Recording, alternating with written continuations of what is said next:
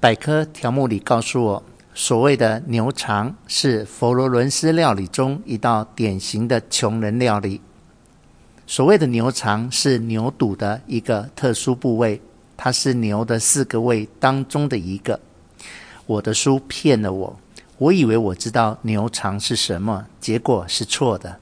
更糟的感受是，整个旅程中，我都以为我吃到了独特的牛肠面包，结果我吃的也不过就是满街都有的牛肚三明治。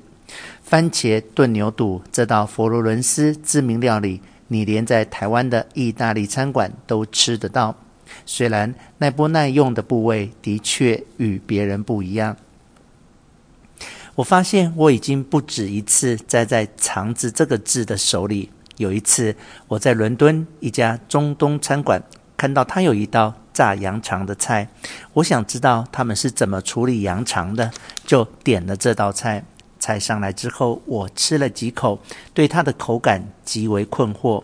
我实在想不出这羊肠是怎么做的，完全不像羊肠。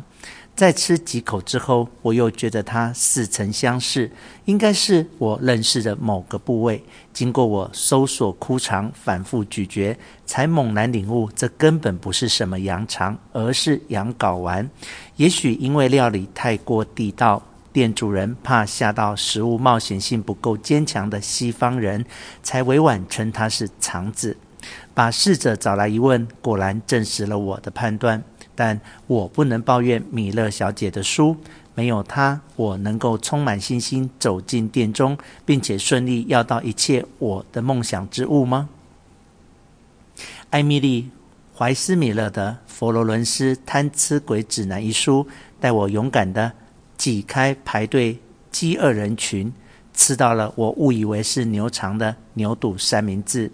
现在我已经知道，所谓的牛肠并不是牛肠，而是牛肚的一个特殊部位，更是牛的四个胃当中的一个。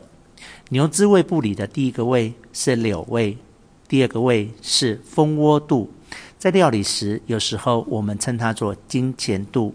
第三个是半胃，也就是俗称的牛百叶。第四个就是周胃，也就是这个三明治摊子使用的不常见的牛肠。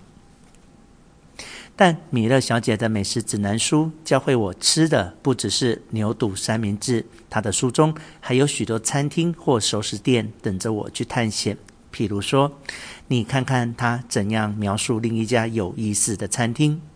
每当有人问我哪一家是佛罗伦斯我最喜欢的餐厅，我马上想到马里欧，跟着就饿起来了。这样的开场文字当然令人感到悬疑好奇，忍不住想要进一步读下去。作者就像没事人一样，继续轻描淡写地说：“为什么马里欧餐厅的食物会这么美味？